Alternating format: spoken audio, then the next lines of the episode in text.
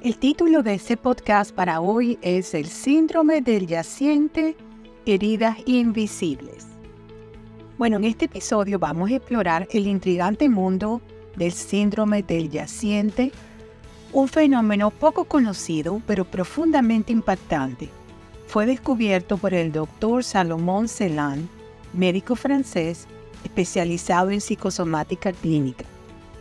En este episodio te voy a guiar a través de las raíces y consecuencias de este síndrome que afecta a más personas de lo que te puedas imaginar. Vamos a descubrir cómo las heridas no resueltas en el árbol genealógico de nuestra familia pueden influir en nuestra vida actual y cómo podemos sanarlas. Los misterios detrás de este síndrome del yaciente o síndrome del fantasma, como también es conocido. ¿Qué, ¿De qué consiste esto? ¿Qué es esto del síndrome del yaciente? ¿Cómo se manifiesta en nuestras vidas? Bueno, vamos a, me vas a acompañar mientras desentrañamos su secreto y aprendemos a liberarnos de sus ataduras invisibles. El síndrome del yaciente se origina en duelos familiares no procesados adecuadamente. Cuando un miembro de la familia experimenta una pérdida dolorosa injusta, la información relacionada con ese evento queda atrapada en un patrón. Entonces las generaciones posteriores pueden verse impulsadas a repetir patrones de comportamiento incluso sin ser conscientes de su origen. Este síndrome puede manifestarse como sentirse como un muerto en vida, vivir una vida que no parece propia o experimentar tristeza profunda sin razón aparente. Algunos ejemplos de la vida real podrían ser, por ejemplo, María siempre se sintió desconectada de su familia, entonces resulta que investigando su árbol genealógico, se descubre que su bisabuelo había muerto en la guerra sin que su familia pudiera procesar adecuadamente su pérdida. María llevaba consigo esa tristeza sin saberlo. Número dos podría ser otro caso, este el de Pedro. Pedro tenía una tendencia a vestirse de negro y sentía una inexplicable palidez en el rostro. Al explorar su historial familiar, descubrió que su abuela había perdido a su hijo en un accidente trágico. Pedro estaba llevando el dolor de su abuela sin darse cuenta. Otro caso, número 3, el de Ana. Ana vivía una vida monótona y sin alegría. Al investigar su árbol genealógico, encontró que su tatarabuela había perdido a su esposo en circunstancias traumáticas. Ana entonces estaba repitiendo ese patrón de tristeza. Ahorita les voy a poner una serie de preguntas y respuestas para que puedan entender mejor de qué se trata este síndrome del yaciente. ¿Cómo se diagnostica el síndrome del yaciente? Bueno, se basa en la identificación de patrones repetitivos en la vida de una persona y su conexión con eventos no resueltos en la historia familiar. ¿Cómo se aborda terapéuticamente? se aborda por medio de terapias transgeneracionales y psicogenealógicas, las que pueden ayudar a liberar las cargas del pasado y sanar las heridas. ¿Es posible romper el ciclo del síndrome del yaciente? Sí, al reconocer los patrones y trabajar en la integración emocional, podemos liberarnos de su influencia. Las personas que padecen el síndrome del yaciente pueden manifestar varias de estas características. Número 1. Tristeza persistente.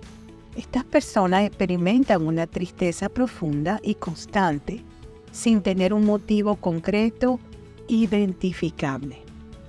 Número 2. Pesadez y desgana por la vida. Sienten una carga emocional que dificulta su vivir plenamente. 3. Dificultades para recordar momentos felices. La memoria de momentos alegres en sus vidas es borrosa o inexistente. 4. Sentimientos de no vivo mi vida. Se perciben como si compartieran su existencia con alguien más, como si fueran dos entidades en una sola persona.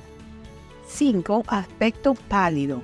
Muchos de ellos presentan una palidez física. 6. Vestimenta en tonos oscuros, negros y gris. Esos son sus colores favoritos. Negro y gris. Se lo ponen muchísimo. Sobre todo el color negro. 7. No se sienten merecedores del placer. Evitan experimentar alegría o satisfacción en sus vidas. 8. Les cuesta terminar lo que empiezan. Por ejemplo, dejan sus trabajos o actividades que estaban haciendo o estudios y comienzan uno nuevo y no lo mantienen y siguen cambiando. 9. Les llaman la atención las películas de terror y los temas relacionados con la muerte. 10. Pasan mucho tiempo en cama.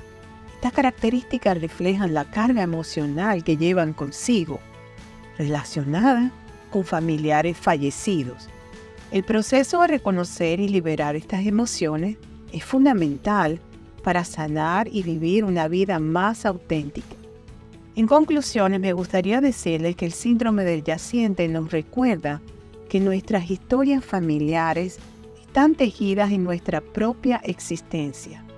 Al sanar las heridas del pasado, podemos liberarnos y vivir una vida más auténtica y plena. Hagamos consciente lo invisible y transformaremos nuestro destino.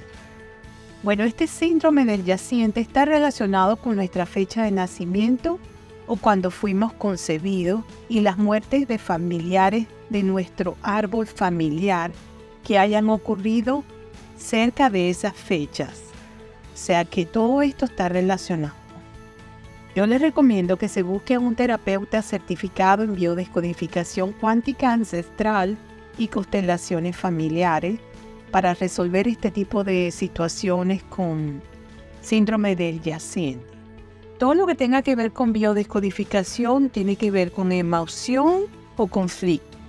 Cualquier persona que tenga una emoción, un conflicto, enfermedad, independientemente si no tiene enfermedad, pero tiene emoción o tiene conflicto, es candidato o candidata para ser biodescodificado. Así que yo lo recomiendo que lo primero que debe tener es ser biodescodificador y, y constelador familiar.